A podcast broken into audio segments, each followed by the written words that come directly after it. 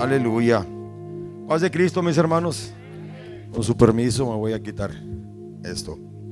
Alabo al Señor, bendigo al Señor por esta oportunidad tan especial de estar en este lugar alabando, honrando, bendiciendo y reconociendo al alto y sublime nuestro Señor Jesucristo. Amén. Dale un fuerte aplauso al Señor en este momento. Gloria al Señor. Ah, gracias ah, en su ausencia a nuestro hermano Alberto Sarabia, pastor. Y oramos para que el Señor ah, en este tiempo, en esta situación familiar, Él sea con ellos. Amén. Y también, hermanos, gracias a Dios por esta oportunidad. La razón de mi estancia en este lugar, pues es, es que vine a ver a mis viejitos. Vine a ver a mis padres. Aquí están y aprovechando, pues vemos también a la familia, Pablo, Eva, mis sobrinos y demás familia que está en este lugar. Gracias a Dios por esta bendición. Y de paso, pues qué bueno, ¿verdad? Por esta oportunidad que nos dan. Siempre han sido una bendición para nosotros, ustedes, iglesia, y les estamos muy agradecidos. Reciban un saludo de la 17 iglesia de Hermosillo, decimoséptima iglesia de Hermosillo. Amén. Ahorita, ahorita le enseñaba al hermano las fotos ahí de, del culto de hoy. Y le digo, ¿conoce estas sillas, hermano? Bueno, las sillas que tenían ustedes, como 200 y tantas sillas. Ahí nos llevamos Hermosillo y son las que estamos usando.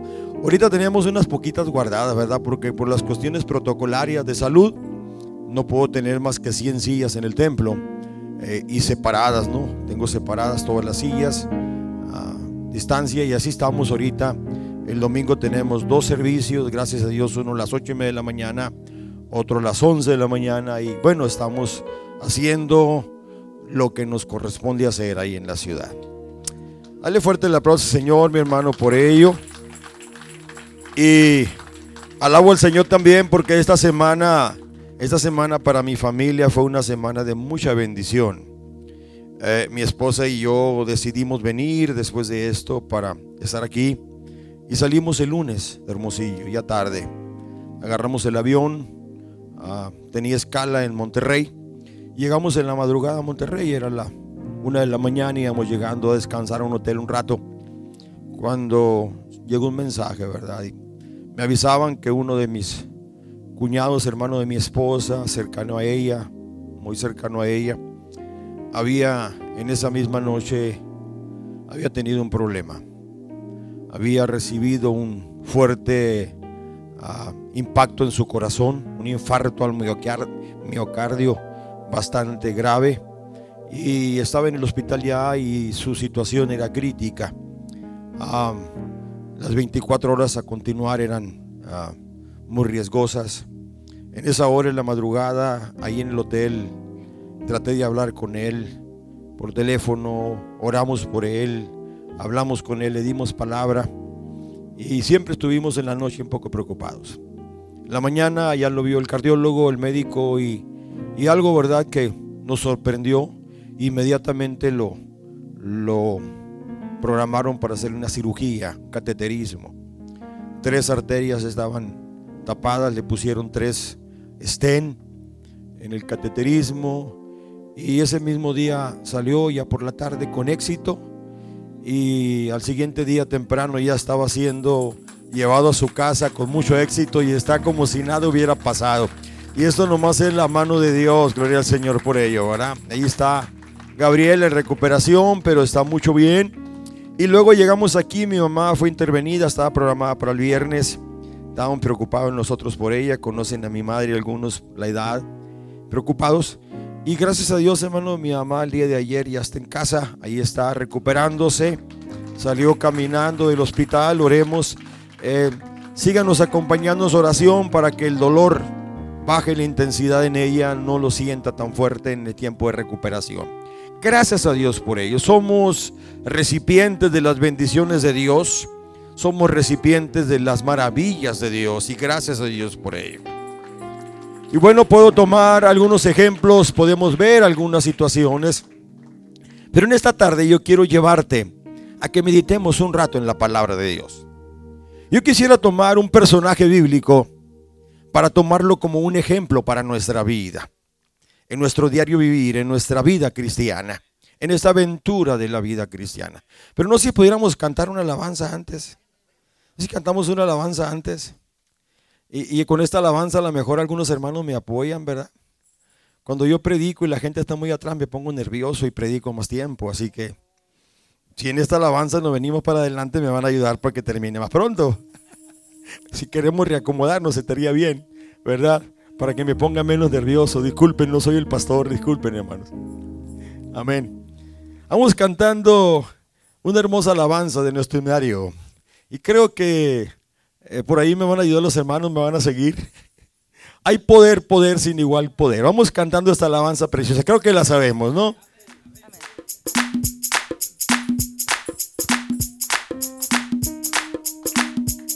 Hay poder, poder, sin igual poder en Jesús mi Salvador, quien murió y resucitó. Y hay poder, poder, sin igual poder en la sangre que él vertió. Una vez más.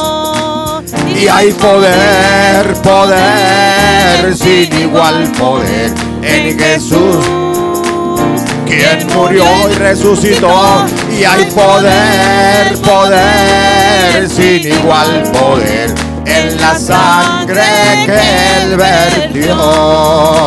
Y hay salud, salud, sin igual salud en Jesús mi Salvador, quien murió y resucitó. Y hay salud, salud, sin igual salud en la sangre que vertió.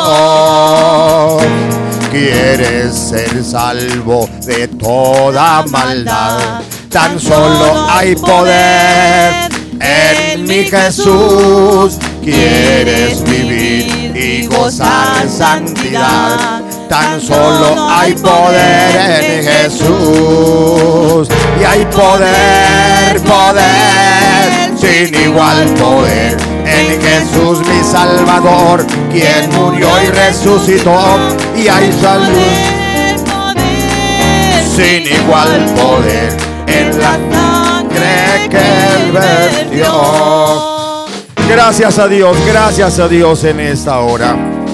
Hermano, quiero invitarte a que en esta hora tomemos ejemplo de vida. Vamos a, yo le digo que si el rey David eh, eh, David, el salmista, el rey David, tuviera un club de fans, yo sería el presidente del club de fans. Me encanta la vida del rey David. Y yo quiero que en esta hora tomemos ejemplo de la vida del rey David para traerla a nosotros cómo nos ayudaría en este tiempo. Y para ello voy a invitarte que abramos la palabra de Dios en el primer libro de Samuel, el capítulo 16, versículo 4 al 13. Vamos a leer ahí la palabra de Dios en esta hora. Amén. Primero de Samuel, capítulo 16, el versículo 4 en adelante, dice de la siguiente manera. Hizo pues Samuel como le dijo Jehová. Y luego que él llegó a Belén, los ancianos de la ciudad salieron a recibirle con miedo. Y dijeron, ¿es pacífica tu venida?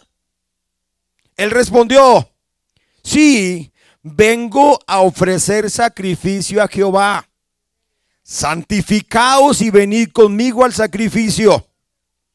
Y santificó él a Isaí, a sus hijos, los llamó al sacrificio. Y aconteció que cuando ellos vinieron, él vio a Eliab y dijo, de cierto delante de Jehová estás ungido y Jehová respondió a Samuel, no mire su parecer ni lo grande de su estatura, porque yo lo desecho. Porque Jehová no mira lo que mira el hombre, pues el hombre mira lo que está delante de sus ojos, pero Jehová mira el corazón. Versículo 8. Entonces llamó Isaí a Abinadab y lo hizo pasar delante de Samuel, el cual dijo, tampoco a este ha escogido Jehová. Hizo luego pasar Isaí a Sama y le dijo, tampoco es a este ha elegido Jehová. E hizo pasar Isaí a siete hijos suyos delante de Samuel, pero Samuel dijo a Isaí, Jehová no ha elegido a estos. Entonces dijo Samuel a Isaí, ¿son estos todos tus hijos? Y él respondió, queda aún uno, el menor, que apacienta las ovejas. Y dijo Samuel, que apacienta las ovejas. Y dijo Samuel a Isaí, envía por él, porque no nos sentaremos a la mesa hasta que él venga aquí. Envió pues por él y le hizo entrar, y era rubio, hermoso de ojos y de buen parecer. Entonces Jehová dijo, levántate y úngelo, porque este es. Y Samuel tomó el aceite de la unción y ungió en medio de sus hermanos. Y desde aquel día en adelante el Espíritu de Jehová vino sobre David. Se levantó luego Samuel y se volvió a Ramá. Oremos a Dios en esta hora. Padre precioso, en este momento, Señor, aquí estamos reunidos en este lugar con el único fin y el único propósito, Señor, es de alabarte, bendecirte, honrarte, reconocerte. Padre, gracias por ello, Señor. Y hoy, Señor, después de haberte alabado, de haberte honrado. Después, Señor Jesucristo, de haber reconocido tu poder y grandeza. Y también en adoración, Señor, haber hecho, mira, Señor, lo que nos corresponde hacer ahora, Padre. Nos disponemos a meditar en tu palabra. Te pido, Señor, que uses mis labios Usa mi vida, Señor Jesucristo, pero también unge nuestros oídos para que esta palabra pueda fluir, pueda venir a nuestra vida, Señor, y traer la enseñanza que tanto ocupamos, que tanto nos hace falta, Dios, para servirte, porque queremos ser mejores para ti, Señor. Mira, Señor, y si alguien viene enfermo en esta hora, Señor, declaro que a través del poder de tu palabra es sanado. Si alguien viene con algún problema, declaro que a través del poder de tu palabra, Señor, recibe la paz, la solución a su problema. En el nombre de Cristo Jesús. Gracias te damos Dios. Gracias te damos Cristo. Amén, amén, amén, amén. Tomen sus lugares, hermanos, Dios les pague. Miren, este texto que hemos leído hoy nos muestra el momento, históricamente hablando, cuando David fue ungido como rey para Israel y fue ungido por rey para Israel y fue escogido de entre todos sus hermanos, fue elegido por el Señor para gobernar al pueblo. La historia que hemos leído nos dice que cuando Samuel llegó a la casa de Isaí, pasaron frente a él los hijos que tenía Isaí y pasaron siete hijos de Isaí, desde el mayor hasta el penúltimo. Todos pasaron. Primeramente pasó Eliab, cuyo nombre significa Dios es mi Padre. Después pasó Abinadab, cuyo nombre significa Dios es generoso. Enseguida pasó Sama, cuyo nombre significa Dios me escucha, Dios me oye. Y así sucesivamente fueron pasando los siete hijos de Isaí, pero la escritura nos dice que ninguno de ellos fue elegido por el Señor. Faltaba el último.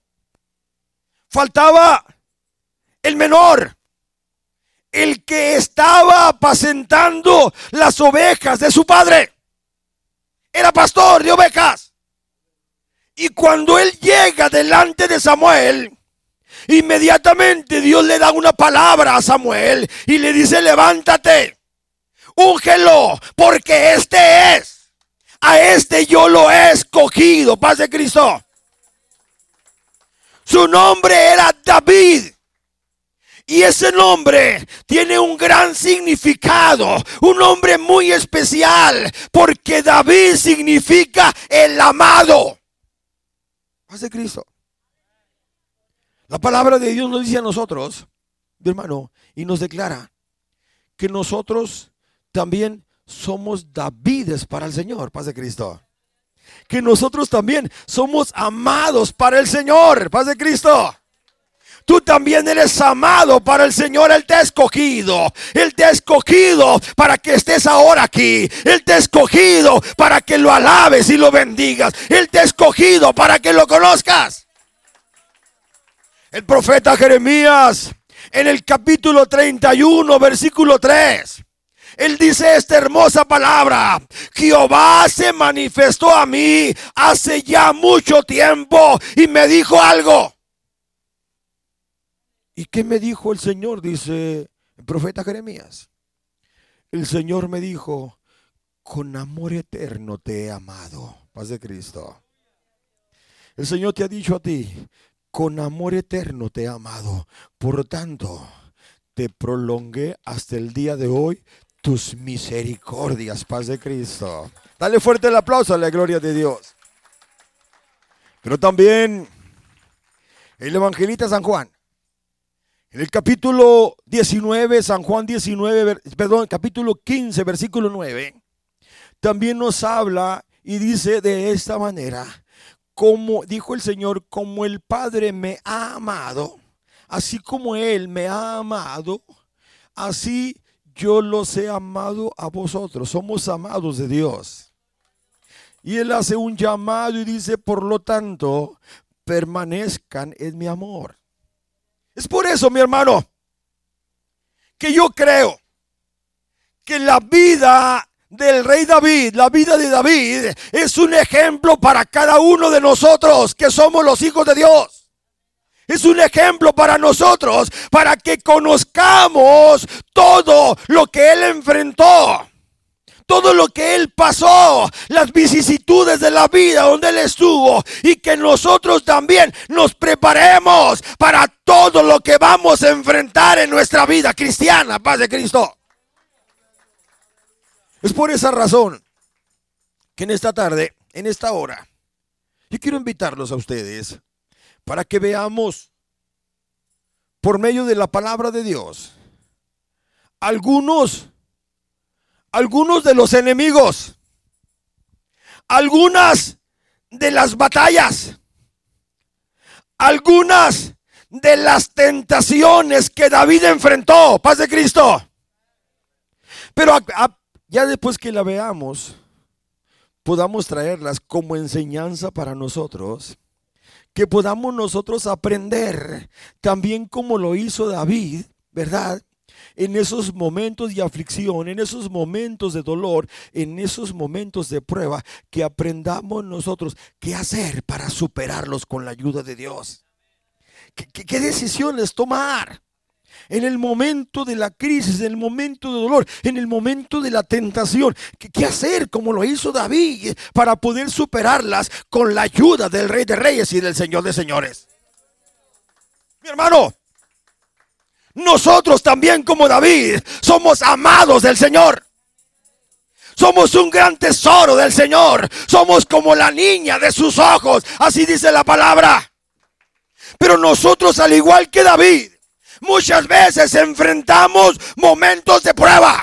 Muchas veces enfrentamos momentos de dolor. Muchas veces enfrentamos aflicciones en nuestra vida cristiana. Y es por eso que en esta hora yo quiero que veamos ¿Qué debemos hacer siguiendo el ejemplo de la vida del rey David? Él nos da un ejemplo que hacer. Lo primero que enfrentó David, inmediatamente, siendo un jovencito, siendo un jovencito, él se enfrentó a un personaje más alto que él, a Goliat. Esa historia la encontramos nosotros en el libro primero de Samuel, el capítulo 17, versículo 4 en adelante empieza diciendo, salió entonces del campamento de los filisteos un paladín, el cual se llamaba Goliat y era de Gad. Así dice la palabra. Y tenía de altura seis codos y una palma y traía un casco de bronce en su cabeza y llevaba una cota de malla y era el peso de la cota cinco mil ciclos de bronce. Era su vestimenta. Sobre sus piernas traía gravas de bronce y cabalina de bronce entre sus hombros. Y el asta de la lanza era como un rodillo de telar. Y tenía el hierro de su lanza 600 ciclos de hierro e iba todavía un escudero delante de él. A esto se enfrentó David. ¿Y sabes qué, mi hermano Goliat? El gigante de los filisteos, que representa, representa en nuestra vida todos los problemas, representa en nuestra vida todas las circunstancias que aparentemente son difíciles de vencer que aparentemente son difíciles de superar, son difíciles que humanamente hablando son más grandes que nosotros, son más grandes que nuestra capacidad, son más grandes que nuestras fuerzas, son más grandes de lo que nosotros podemos. Nosotros también enfrentaremos a Goliat en nuestra vida. En segundo lugar, David se enfrentó en cuanto venció al gigante, Goliat. Las doncellas de Israel entraron de regreso y entraron danzando y un cántico decían. Y en el cántico ellas decían, Saúl mató a sus miles, pero David a sus diez miles. Con esto quiero decirte que el segundo enemigo que enfrentó David fue a Saúl y nosotros también vamos a enfrentar a Saúl muchas veces en nuestra vida. Dice la palabra que cuando ahí en Primera de Samuel capítulo 18, versículo 6 al 11 es esa historia, pero ahí en el versículo 8 dice que cuando las doncellas cantaban de esta manera, Saúl mató a sus miles, pero David a sus diez miles. Dice que se enojó Saúl en gran manera y le desagradó este dicho. Este cántico le desagradó. Porque decían que él había matado a miles y David a diez miles. Y desde aquel día Saúl, dice la palabra de Dios del versículo 9, no miró con buenos ojos a David y lo buscaba para matarlo. Paz de Cristo. Mi hermano, esto quiere decirnos a nosotros que nosotros también enfrentaremos muchas veces personas que el enemigo va a utilizar para tratar de desanimarnos. Para que no veamos las victorias de Dios, para tratar de matar nuestra fe. Saúl quería matar a David y trató de enclavarlo muchas veces sacaba su espada y no enclavaba, trataba de enclavarlo. Eh, van a llegar los enemigos que van a tratar de robar el gozo, robarte la paz. Y a veces, cuando más estamos tratando de trabajar para el reino de Dios, cuando más estamos tratando de hacer la voluntad de Dios, déjame decirte, mi hermano, que se levanta alguien con celos. Se levanta alguien en contra tuya por envidia y va a lanzar sus lanzas de burla, sus lanzas de menosprecio, sus lanzas de palabras de crítica hirientes.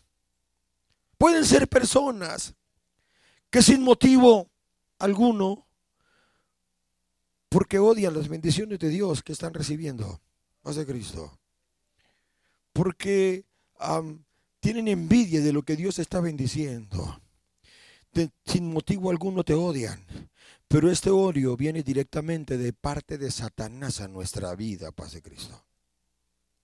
El tercer enemigo que enfrentó David fue a Betsabé.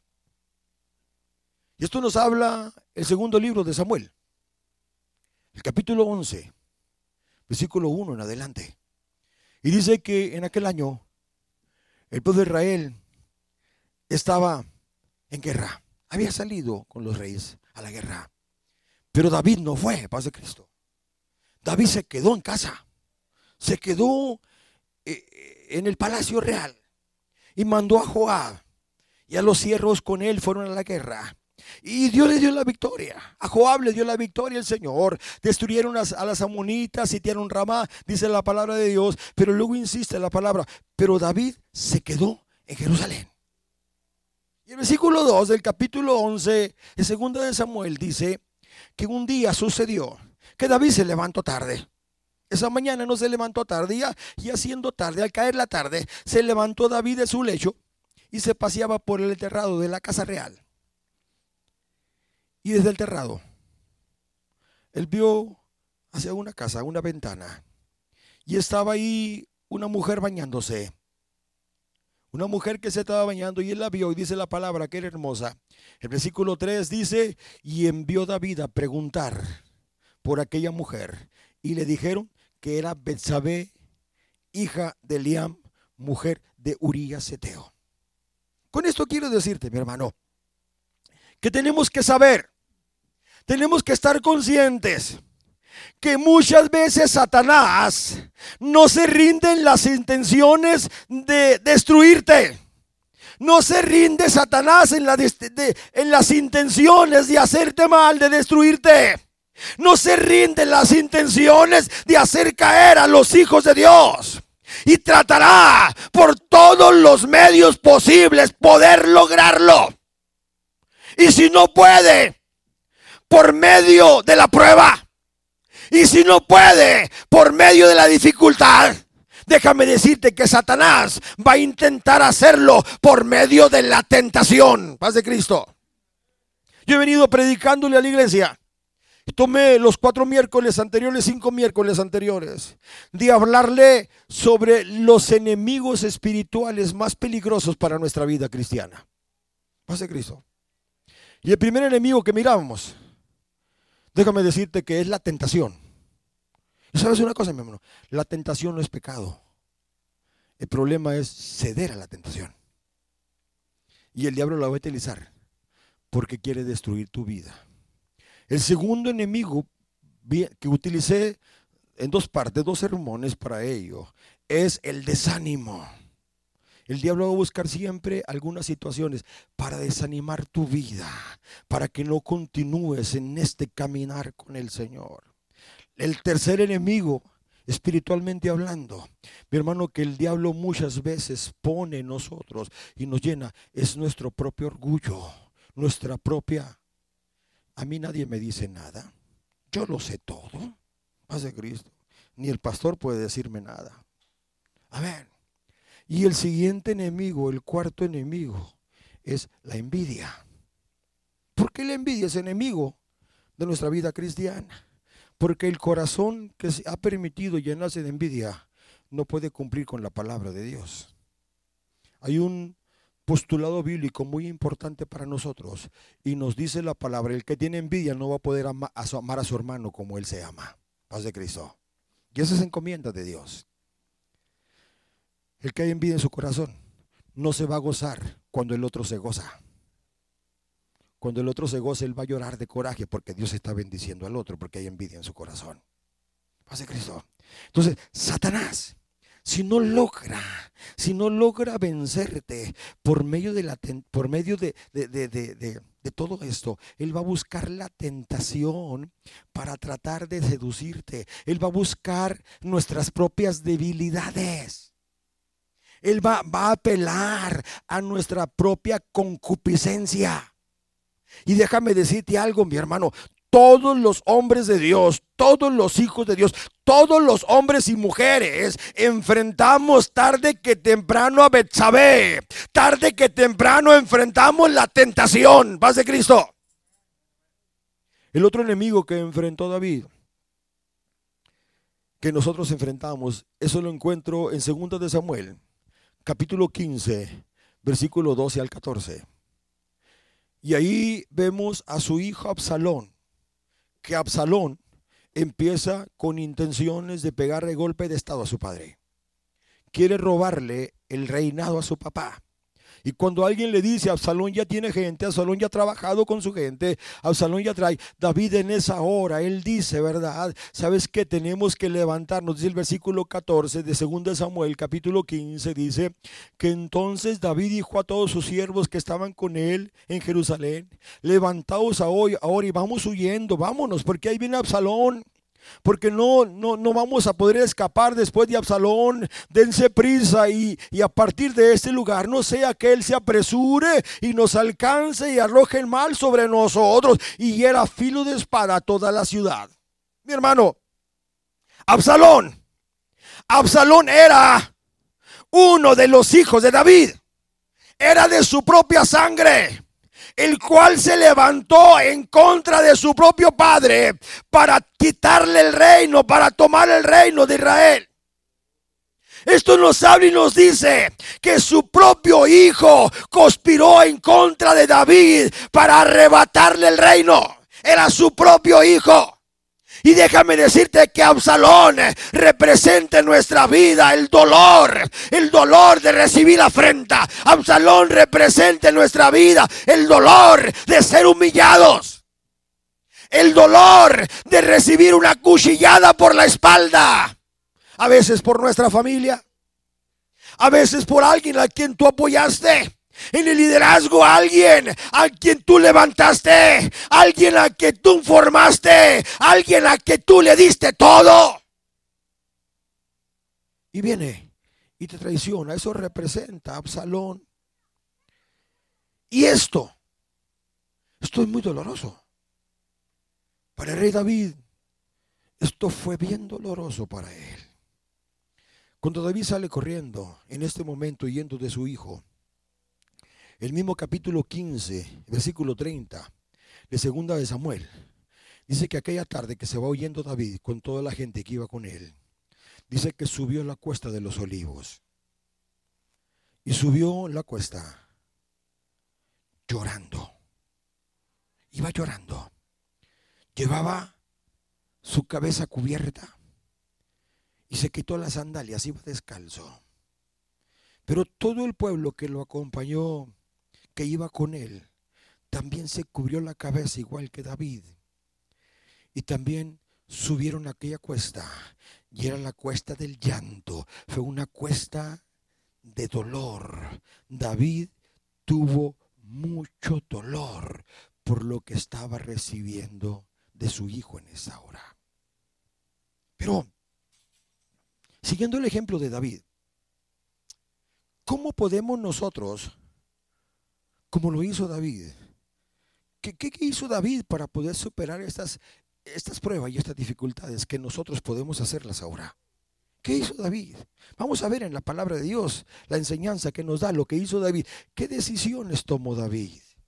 En primer lugar, si nosotros nos damos cuenta, el primero que enfrentó David fue un gigante, Goliat. Y allá en 1 Samuel capítulo 17 nos habla esto. Y dice que ya estando ahí en ese lugar de batalla donde el filisteo estaba, aquel paladín, y al salir al terreno de la guerra, al lugar de la guerra, sale el filisteo. David viene de frente. Lo único que hizo David, conocemos la historia, bajó el arroyo, tomó cinco piedras del arroyo, cuatro las echó en su morralito pastoril y una la puso en la caja de la onda. Y cuando el gigante lo mira, dice ahí el versículo 44, el gigante se queda viéndolo y le dice, ven a mí, ven a mí, voy a interpretarlo así, muchacho mocoso, ven para acá, ven a mí. Y ahorita, ahorita, él trata de amedrentarlo. Ahorita le voy a dar tu carne a las bestias, a las aves de los cielos y a las bestias del campo. Lo que tenemos que hacer nosotros, lo que hizo David, depender únicamente del poder de Dios. En ese momento, dale fuerte el aplauso al Señor. En este momento, cuando el paladín, el gigante, está amedrentando a David, David se para. ¿Sabes una cosa? Me encanta. Haz de cuenta que lo imagino, David. A David no le temblaron las corvas como le tiemblan muchas veces a mí, paz de Cristo. que parece que me voy a derretir. David no. David frente a lo que el gigante decía, la amenaza, David se para firmemente, sigue dando sus pasos. Y David le dice, tú vienes a mí, paz de Cristo, tú vienes a mí con todo ese armamento, con toda esa cobertura. Tú vienes a mí con espada, con lanza y con jabalina, pero quiero decirte una cosa. Yo dependo únicamente de Dios. Pero yo vengo a ti. Es cierto. Tome una piedra, pero no dependo de esto. No estoy confiando en esto, solamente es un instrumento para mi fe, porque mi fe está asegurada en Él. Yo vengo a ti en el nombre de Jehová de los ejércitos, paz de Cristo. Y le sigue diciendo, el Dios de los escuadrones de Israel, a quien tú has provocado, paz de Cristo. Y déjame decirte una cosa. No soy yo el que te va a matar ahorita. Porque es Él el que pelea por mí. ¿Sabes una cosa? Me encanta lo que dice el versículo siguiente. Dice, Jehová te va a entregar ahora en mi mano y yo te venceré y yo te cortaré la cabeza y daré hoy, no, no, no, no más tu cuerpo, no, no, no, no, no más a ti. Voy a dar el cuerpo de todos los filisteos, a las aves de los cielos y a las bestias del campo, paz de Cristo. ¿Y sabes qué? Ese día es día de victoria porque todo el mundo sabrá, porque toda la tierra sabrá que hay Dios en Israel, paz de Cristo, hermanos. Aquí yo encuentro en la palabra de Dios que David enfrentó a sus enemigos a pesar de lo grandote que se vieran. Reconociendo que Dios estaba con él. Reconociendo que no los enfrentaba en sus fuerzas, que no los enfrentaba en su capacidad, sino que los enfrentaba en la capacidad de Dios precisamente, que le daba en la capacidad y en la fuerza que Dios le daba a él. David estaba seguro que la presencia de Dios sobre su vida es más poderosa que cualquier enemigo, Paz de Cristo.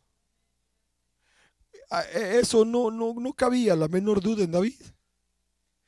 De que aquella promesa que Dios hizo un día, yo estoy contigo todos los días de la vida, David se la creía. Y que si el Señor estaba con él, paz de Cristo, nada ni nadie lo iba a derrotar, gloria al Señor. David estaba seguro que la presencia de Dios es lo que verdaderamente nos garantiza la victoria, nos garantiza la victoria. Eso estaba seguro, no le cabía la menor duda a él.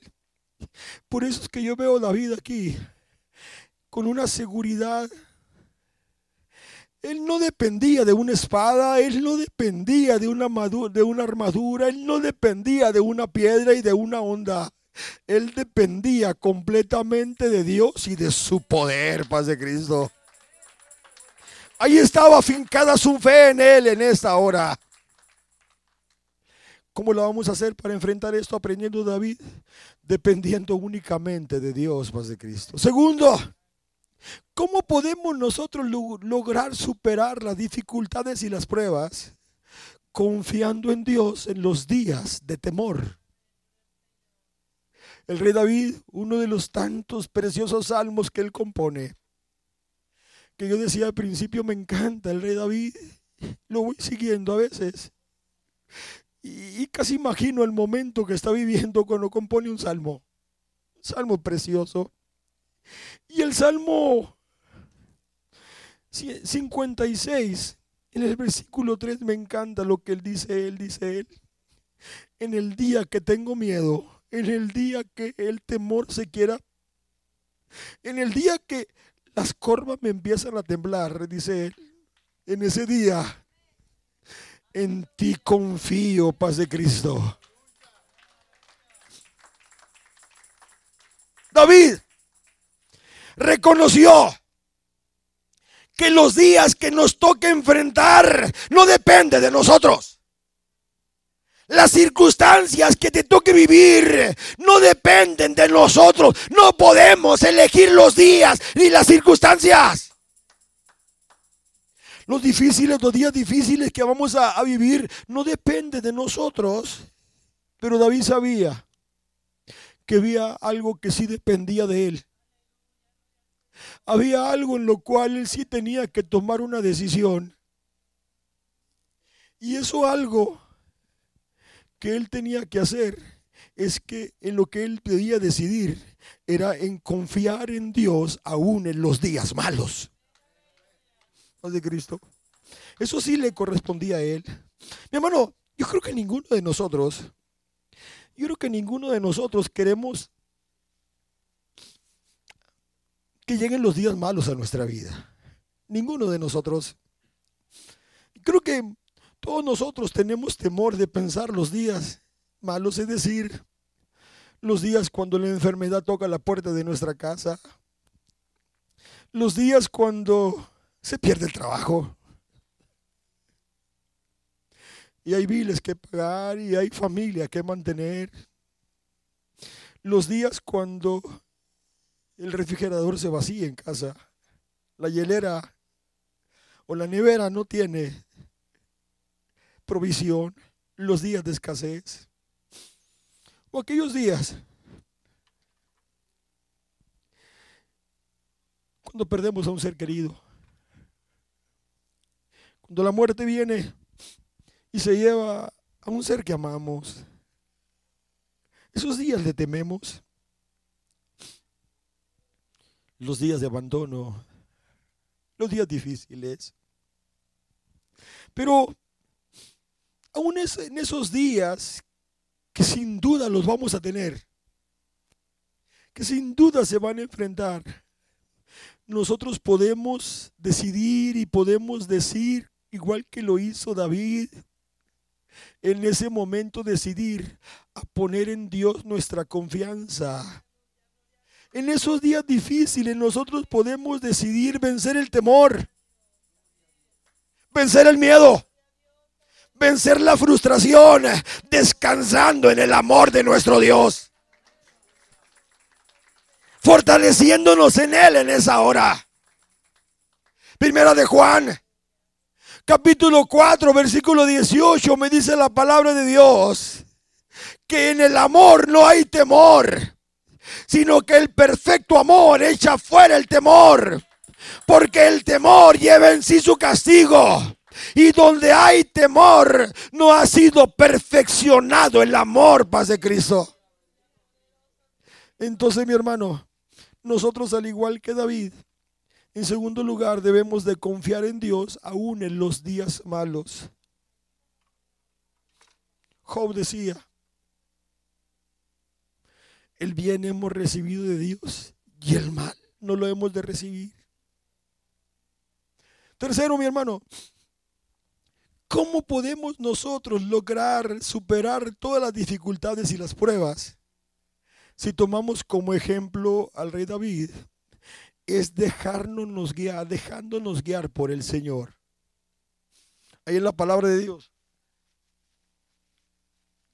En segunda de Samuel, capítulo 5, versículo 18, encuentro un episodio yo, la palabra de Dios, historia, donde el rey David salió con todo su ejército para ir a pelear en contra del enemigo. Pero mientras ellos andaban allá peleando, el enemigo vino y sorprendió la ciudad. No estaban los hombres, estaban las puras mujeres y los niños. Y la palabra de Dios dice que quemaron la ciudad y se robaron a las mujeres y se robaron todo lo que tenía. Y en la tarde, cuando ellos regresan ya de noche, No sé si les llamó la atención el humo de la ciudad que estaba ardiendo, las llamas de la ciudad. Pero cuando David regresa con su ejército, se dan cuenta de la tragedia que había pasado. Y dice la palabra que aquella noche los hombres junto con David, todos los soldados, lloraron con gran llanto. El llanto de los hombres por la pérdida se escuchaba a gran distancia. Y en la mañana siguiente, después de que se repusieron, algunos, David estaba en un problema grave, porque sus propios soldados, los que confiaban en él, los que se dejaron ya por él, ahora lo querían linchar. Y le decían, por culpa tuya, por irte siguiendo a ti, mira, nos quedamos sin hijos y lo querías matar. Pero la palabra nos dice a nosotros algo muy importante, que en ese momento David consultó al Señor. David le preguntó al Señor, David podía haber actuado como a veces actuamos nosotros, bajo el dolor, bajo la crisis. David podía haber actuado a lo loco, paz de Cristo, hermanos, tomando decisiones bajo sus impulsos. Era un hombre valiente, tenía la capacidad para hacerlo. Pero David no lo hizo. No levantó ni un dedo sin preguntarle a Dios primero. Y dice la palabra que David consultó con Dios y le dijo, Señor, ¿qué hago? ¿Voy tras los filisteos o no voy? Señor, ¿me vas a dar la victoria o no me vas a dar la victoria?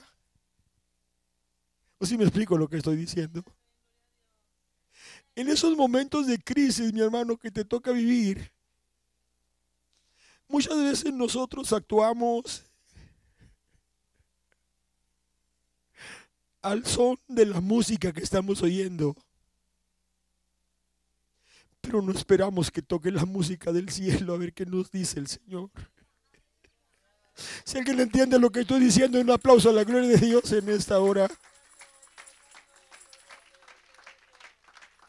¿Y sabes qué? Yo quiero decirte una cosa, el Señor siempre responde.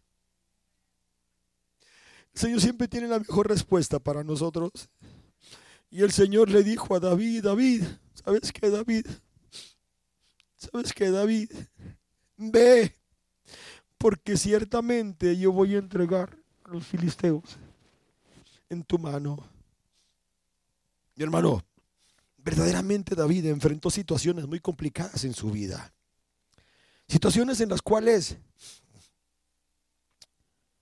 muchas veces humanamente no se encuentra la respuesta o no se encuentra la solución al problema.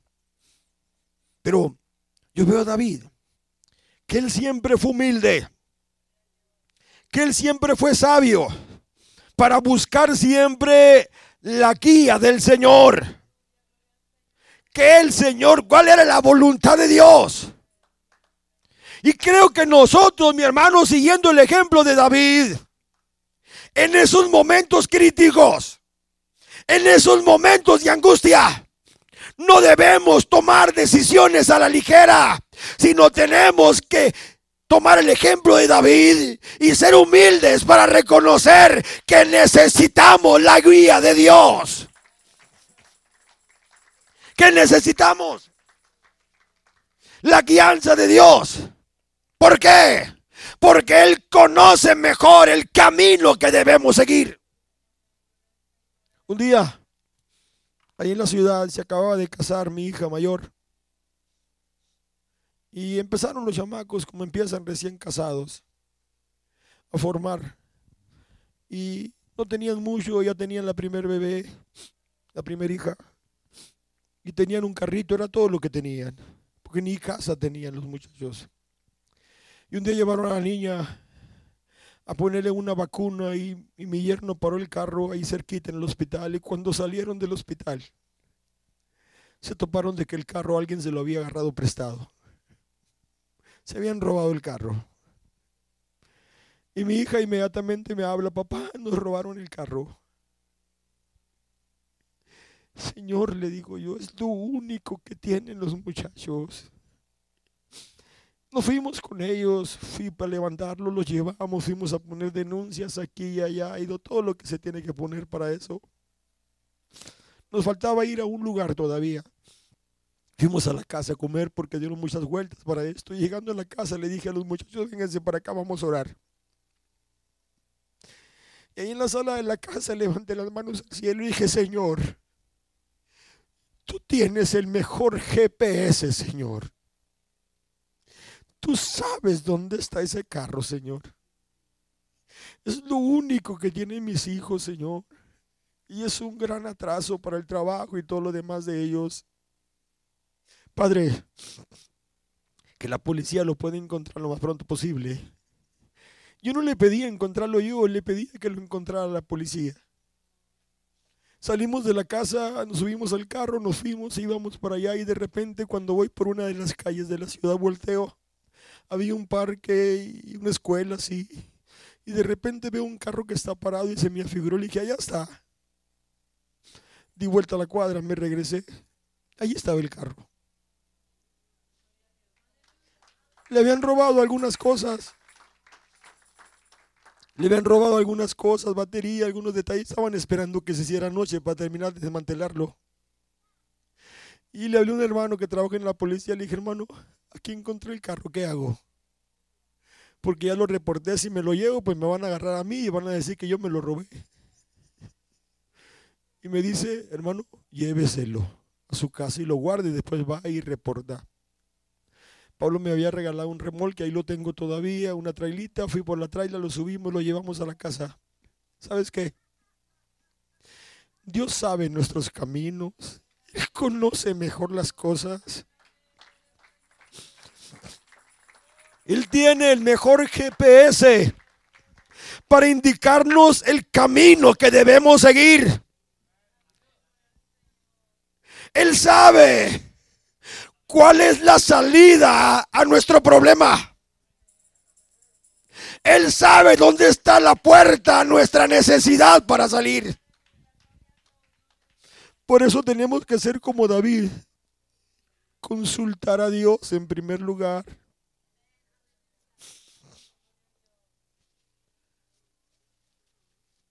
Él sabe cuál es la salida cuando estamos agobiados, cuando estamos afligidos, cuando estamos atribulados. Cuarto, ¿cómo podemos nosotros lograr superar todas las dificultades y pruebas? Teniendo un corazón como el de David, un corazón que verdaderamente se arrepiente delante de Dios cuando le falla. Conocemos la historia cuando David se enfrentó a Betsabé. Y si David lo juzgáramos aquí, realmente nosotros le íbamos a juzgar con todas las desventajas para él y con todas las ventajas para la ley.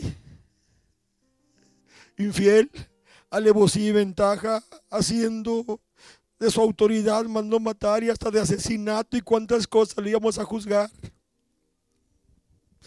David cometió ese pecado mandó Urias Eteo enfrente de la batalla y todo mandó una carta para que lo pusieran enfrente y lo mataran para él quedarse. Y había cometido el pecado. Y David andaba como si nada. Pero un día bien vino el profeta, el hombre de Dios. le cuento una historia.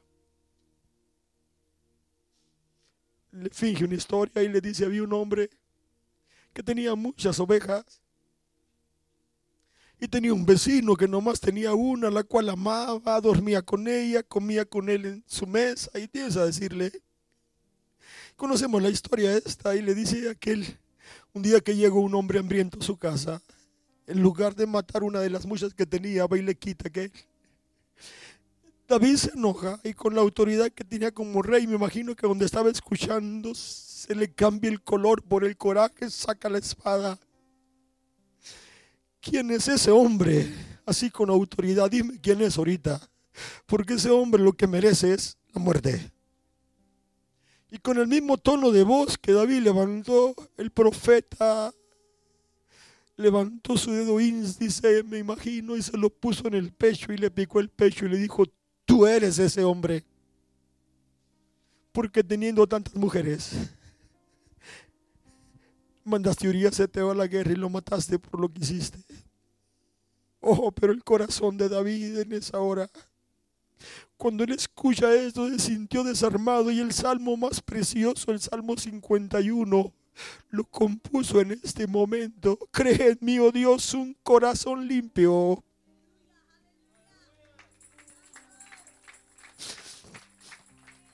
Y renueva un espíritu recto dentro de mí.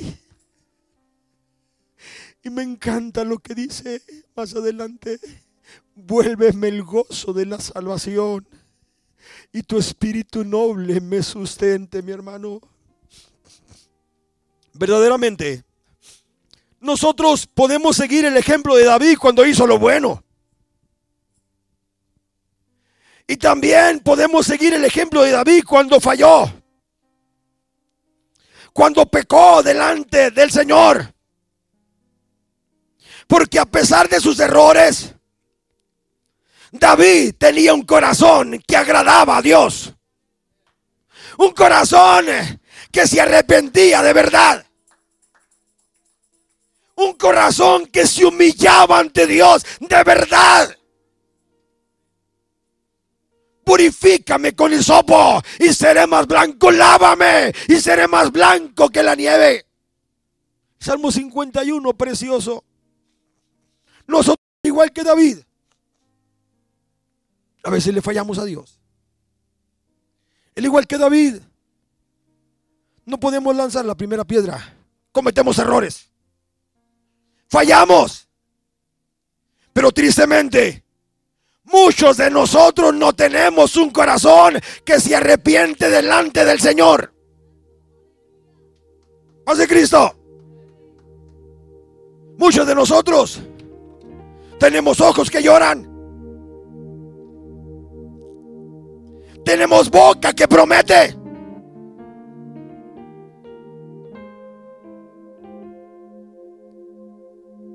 Pero no tenemos lo que verdaderamente Dios quiere en nosotros. La palabra no dice el que llore más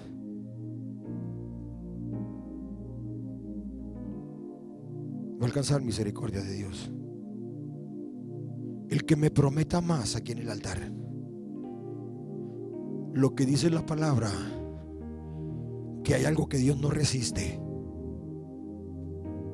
¿Y sabes que no resiste Dios? Dios no resiste un corazón contrito y amillado.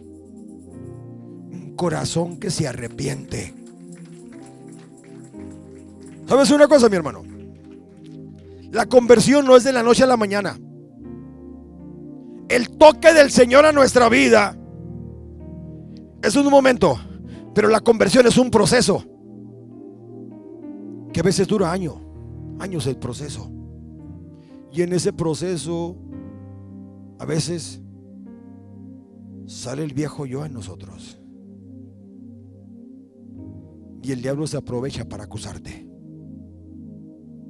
acusándote para que no continúes haciendo el esfuerzo de servirle al Señor.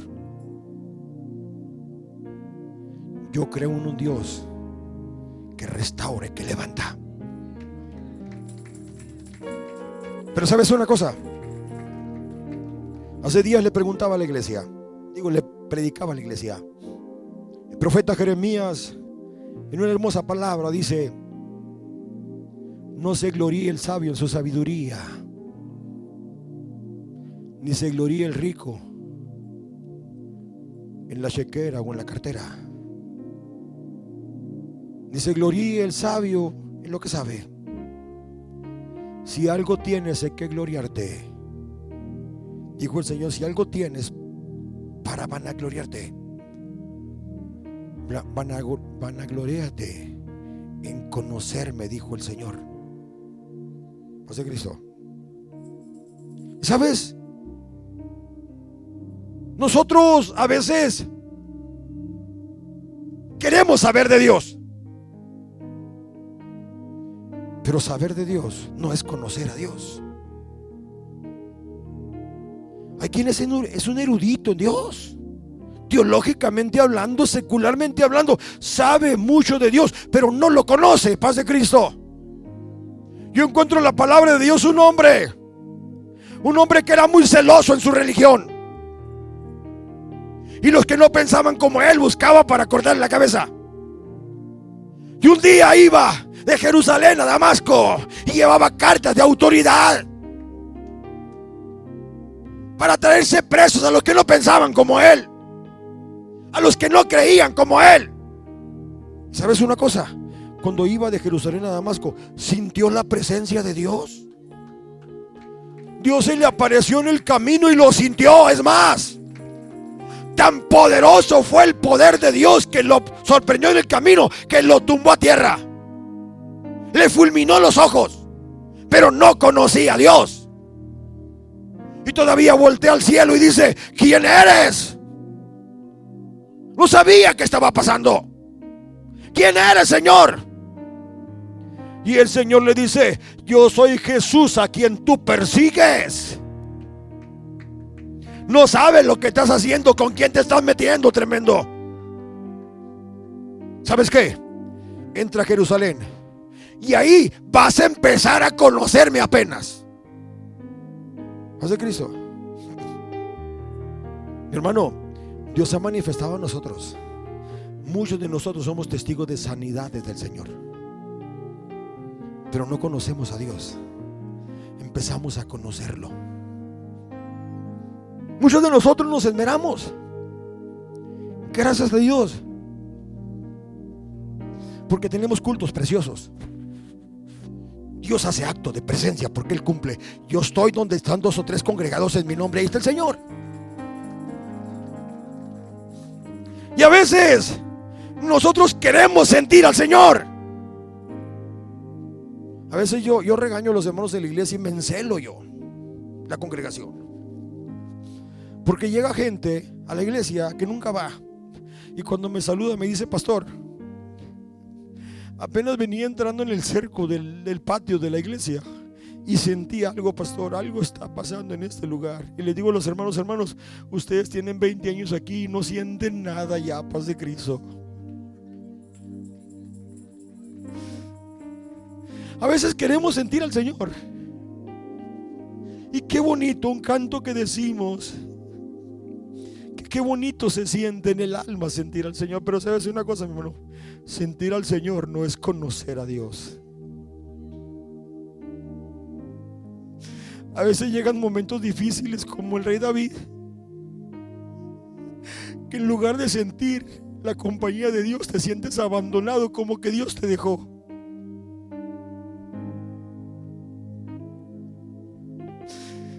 Que a veces en lugar de esto no lo estás sintiendo al Señor. Y sabes una cosa, el que no conoce al Señor cuando no lo siente, sienta, cree que Dios lo abandonó y se fue. Y esto lo desanima. Pero David conocía al Señor y en esos momentos de dolor y dificultad, cuando David pecó, el Señor le dijo, ¿sabes qué? Te van a venir problemas. Y él empieza a sufrir en su familia internamente. Pero aunque su hermano hubo ahí problemas de violación entre hermanos y alguien mató a alguno de su propia familia, él sabía que en cuanto aquellas cosas pasaban en su hogar, él tenía una garantía que no le fallaba y firmada para hacerse presente o hacerse válida en cualquier momento y la misma garantía que tenemos tú y yo. ¿Y sabe cuál es la garantía que tienes tú, mi hermano? ¿Sabe cuál es la garantía que tengo yo y la tengo firmada de parte de Dios? Que es una promesa de Dios que Él está conmigo en cualquier momento.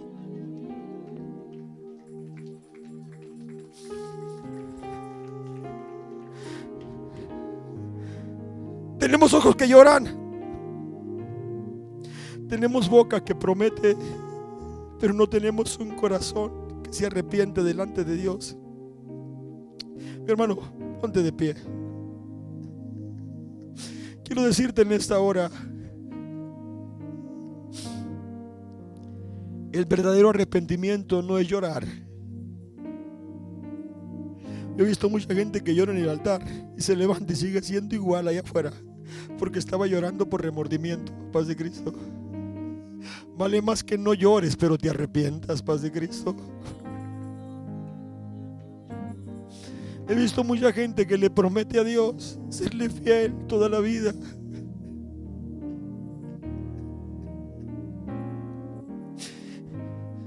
Hace días sepulté en la iglesia el año pasado a una hermana que me tocó bautizarla. Y no lo vas a creer, tenía sentimientos encontrados. Dolor porque la estaba despidiendo, se nos estaba yendo, pero al mismo tiempo felicidad porque se la estaba entregando al Señor. Paz de Cristo. Porque la promesa que ella hizo un día en el altar y en la pila del bautismo de ser fiel hasta la muerte se estaba cumpliendo en ese momento y se estaba sellando su salvación ahí, paz de Cristo. Pero qué dolor para nosotros como pastores.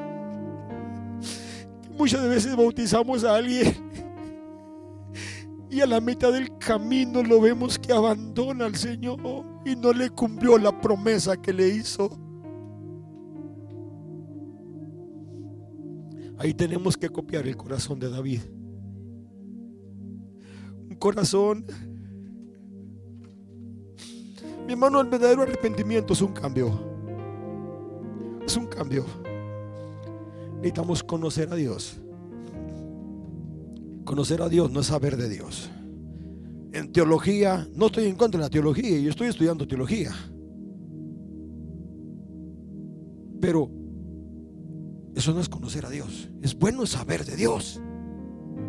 Teológicamente hablando, secularmente hablando, es precioso sentir al Señor. Pero sabes una cosa, cuando tú conoces a Dios, a veces tú, las circunstancias, la vida te está pasando por problemas. Y ese día, a lo mejor te sientes para el arrastre. Pero cuando conoces a Dios, te sientes para el arrastre. Sabes que aunque yo me sienta para el arrastre, Él merece la honra, la gloria y la adoración. Porque Él es Dios. Y el poder de Dios no depende de mis circunstancias. El poder de Dios puede cambiar mis circunstancias. El poder de Dios va a traerme la victoria si yo dependo de Él. Cierra tus ojos donde estás. Y si tienes algo, porque dale gracias a Dios ahora, dáselo ahora en este momento. Cierra tus ojos. Yo no sé si alguien quiere venir a este altar en esta hora. Y no sé si alguien quiere venir a este altar en este momento. Decirle al Señor como dijera el rey David, ten piedad de mí, oh Dios, conforme a tus misericordias, conforme a la multitud de tus piedades,